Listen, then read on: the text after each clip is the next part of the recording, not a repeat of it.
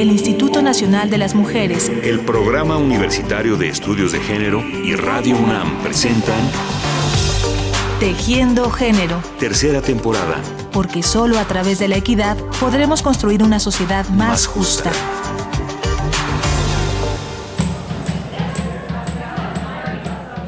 Sentadas en el imaginario, uno de esos bares modernosos, decía Fanny, con pinturas bruscas en las paredes y recitales de público escaso en el sótano, íbamos por la segunda cerveza cuando empezamos a discutir sobre la última vez que ella habló con Tamara. El diálogo, por supuesto, yo lo conocía de memoria. Fanny me lo había contado mil veces en estos siete años. Y sin embargo, esta noche, al acotar que no solo fue eso, que también estaba su miedo o su tristeza, ella había vuelto a plantearlo como si únicamente así, repitiéndolo, pudiéramos entender por qué se había matado. Primeras líneas del cuento Esa noche llamó Tamara, de Marina Porceli. Mi nombre es Marina Porceli, soy argentina, vivo en la Ciudad de México, nací en 1978 y cursé la carrera de historia. Soy narradora y ensayista. Una escritora o un escritor frente a la página en blanco, el eterno cliché, nada erróneo, que define su tarea. El desafío es llenarla, darle vida, crear a través de las palabras estampadas en ella universos que reflejen la realidad y la complejidad de los hombres y mujeres que la habitan. Las opciones en esa tarea son diversas. Se puede repetir y repetir con mayor o menor habilidad el deber ser, el así es y no puede ser de otra manera, esa realidad y sus protagonistas. O se puede mirar con ojo crítico, describir desde la incomodidad, evitar la resignación, apostar por la reasignación, darle espacio a lo plural, denunciar la injusticia. Hoy hablaremos con la escritora argentina Marina Porceli del reto que representa para una autora el escribir desde la mirada de género, una mirada puntual, diáfana, transformadora. transformadora. El acercamiento al género, o por lo menos a pensar el género cuando, cuando escribís, se da casi de manera inmediata, porque, digamos, la primera dificultad que tiene una mujer narradora, o por lo menos que me pasa a mí cuando soy muy joven, cuando tenía 20 años, es que trabajas con una lengua que históricamente es masculina. Entonces, digamos, es una lengua, es una complejidad inicial que tiene una narradora, que tiene que ver con que la representación de su propio sujeto es una representación fracturada.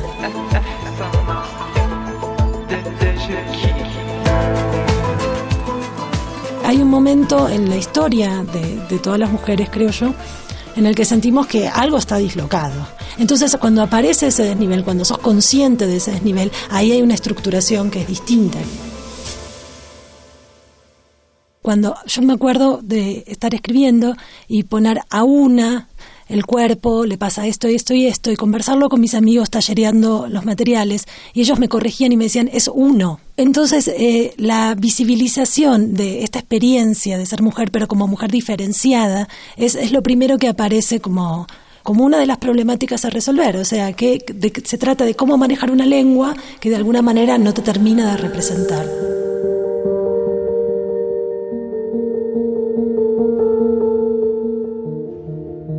Atención, no estamos hablando, o por lo menos no únicamente, de subrayar el uso del femenino y el masculino o del rechazo de la preeminencia del masculino genérico. La cosa va más allá. Se trata de la tarea de una narradora que pretende arrancarle al lenguaje una parcela de verdadera representación de los sujetos, femeninos y masculinos, sin naturalizar los modelos hegemónicos para la construcción del sujeto femenino, para la representación del sujeto femenino en la narrativa, no se puede dejar de entender que a priori hay una situación de desigualdad.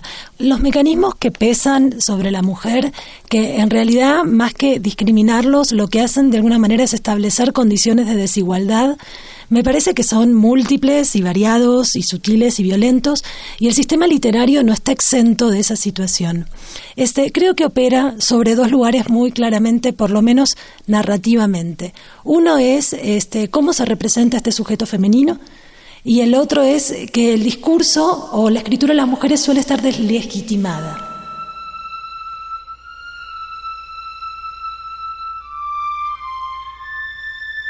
Words English words are full of echoes, memories, associations.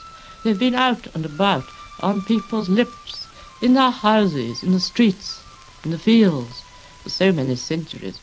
Entre las curiosidades que uno encuentra en Internet, dimos con esta grabación que estamos oyendo. Es la voz de Virginia Woolf, grabada por la BBC en una transmisión de 1937. Y en ella, la escritora inglesa habla de las palabras, complejas, escurridizas, cargadas de memoria y de significados. In the old days, of course, when English was a new language, writers could invent new words and use them.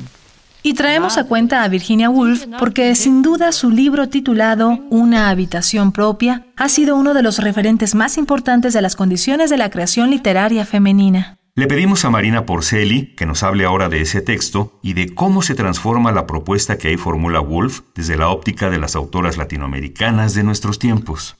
El ensayo de Virginia Woolf, eh, Un cuarto propio, una habitación propia, fue escrito en 1929. La idea inicial del ensayo es que lo que necesita una mujer para escribir es un cuarto propio y una renta anual. Es un intento, bueno, es un intento muy valioso, por supuesto, de reconstruir el espacio personal, privado, donde no haya obstáculos, donde no haya condicionamientos, en el que una mujer se pueda desarrollar plenamente.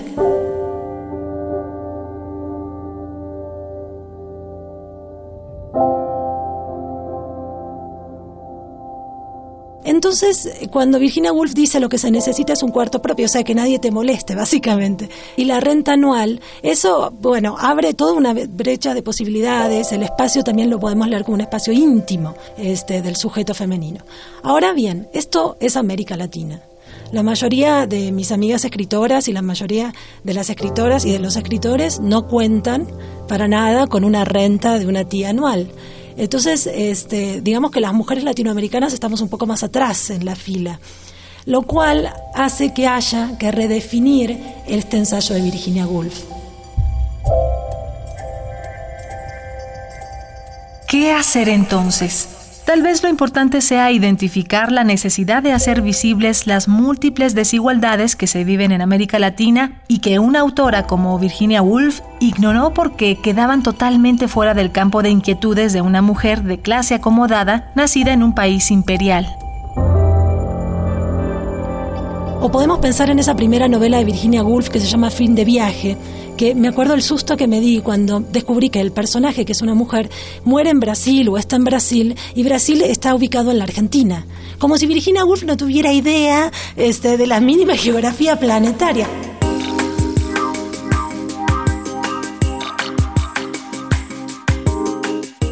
hay una mirada que es imperial. La tensión, eso lo dice Salomón, la tensión entre feminismo y colonialismo es una de las coordenadas que tenemos que usar para pensarnos como narradoras. No es solamente el feminismo, este feminismo casi tan, tan pleno como lo estaba planteando Virginia Woolf, ¿no? En, un cuarto propio o entre Gineas. Entonces, desde nuestra otra edad hay que recuperar la voz, pero lo que no se puede dejar de entender es que el lugar desde el que se parte en esta otra edad es, una, es un lugar de desigualdad.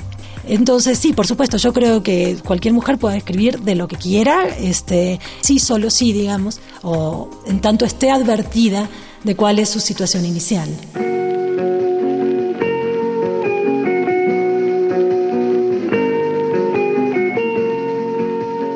Dentro de la construcción narrativa de los personajes femeninos complejos y no convencionales, Marina Porceli tiene dos ejemplos en los que ella considera que la premisa se cumple cabalmente. Uno es cinematográfico, la película de 1976, Una chica de verdad, de la directora francesa Catherine Breillat, cuyo tema musical estamos oyendo, en donde se habla con apertura de las fantasías sexuales de un adolescente sin convertirla en objeto de alguien más. Y la otra es una estupenda novela escrita en 1966 por la escritora de Martinica, Jan Rice, titulada El ancho mar de los sargazos.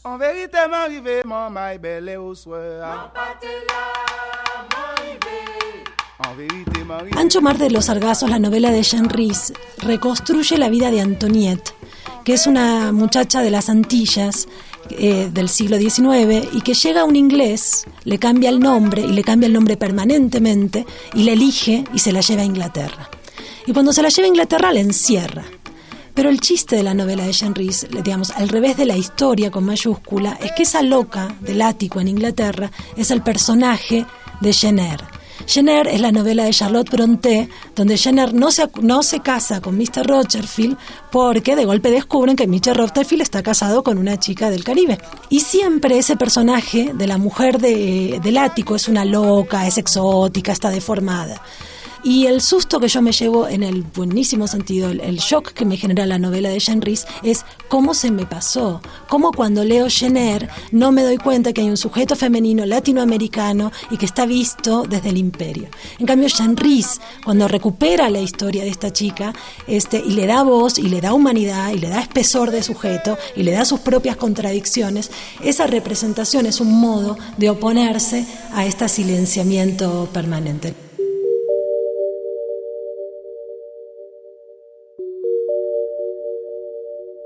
Dicen que cuando llegan los problemas hay que cerrar las filas, y así lo hicieron los blancos, pero nosotras no formábamos parte de sus filas. Las damas jamaicanas nunca habían aceptado a mi madre, porque era guapa como ella sola, según decía Christophine. Era la segunda esposa de mi padre, demasiado joven para él, pensaban, y peor aún, una muchacha de Martinica. Primeras líneas de la novela El ancho mar de los sargazos de Jean Rhys.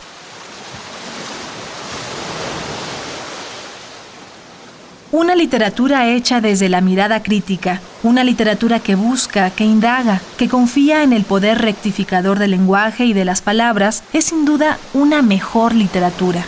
Y esta es una tarea que las narradoras y los narradores deben emprender urge porque la situación actual, este, yo, bueno, no sé qué le pasa al resto de los lectores, pero yo estoy cansada de leer novelas donde las mujeres solamente remiten al macho, donde sus cuerpos están enteramente, son heteronormativos, están enteramente moldeados por, por un ojo que no tiene nada que ver con el ojo del sujeto.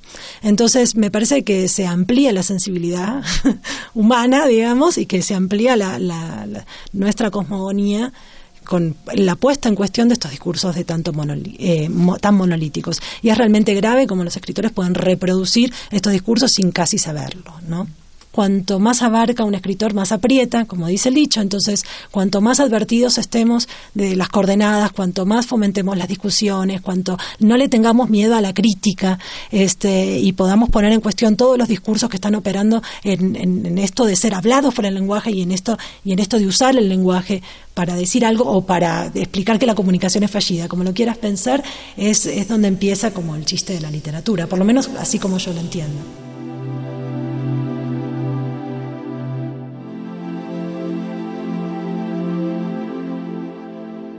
¿Sabe qué pasa? Que el tiempo y el espacio se comportan de un modo extraño.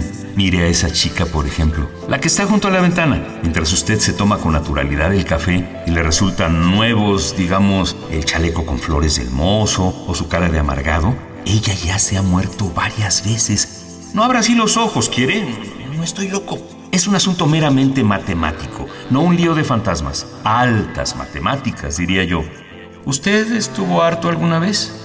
¿Harto de verdad? Digo, ¿harto de un modo bestial? Porque si alguna vez se sintió así, puede entender en serio lo que quiero contarle. Una historia de amor, pero al revés. Primeras líneas del cuento Tiempo de Noche, de Marina Porceli. Si uno piensa en escribir novelas críticas o que por lo menos critiquen este discurso monolítico, si uno piensa en trabajar en crítica literaria en los espacios que ocupan las mujeres en las revistas o como editoras o reivindicación editorial de determinados libros, es un trabajo que al final es casi un trabajo de choque. Y ese trabajo de choque redefine la palabra lucha. Entonces yo pienso que todavía hay muchísimo para hacer.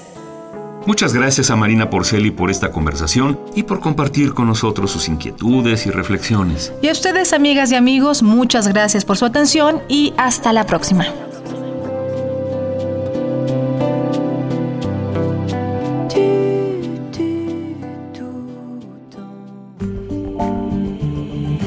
El Instituto Nacional de las Mujeres, el Programa Universitario de Estudios de Género y Radio UNAM presentaron Tejiendo Género. Tercera temporada. Porque solo a través de la equidad podremos construir una sociedad más, justa.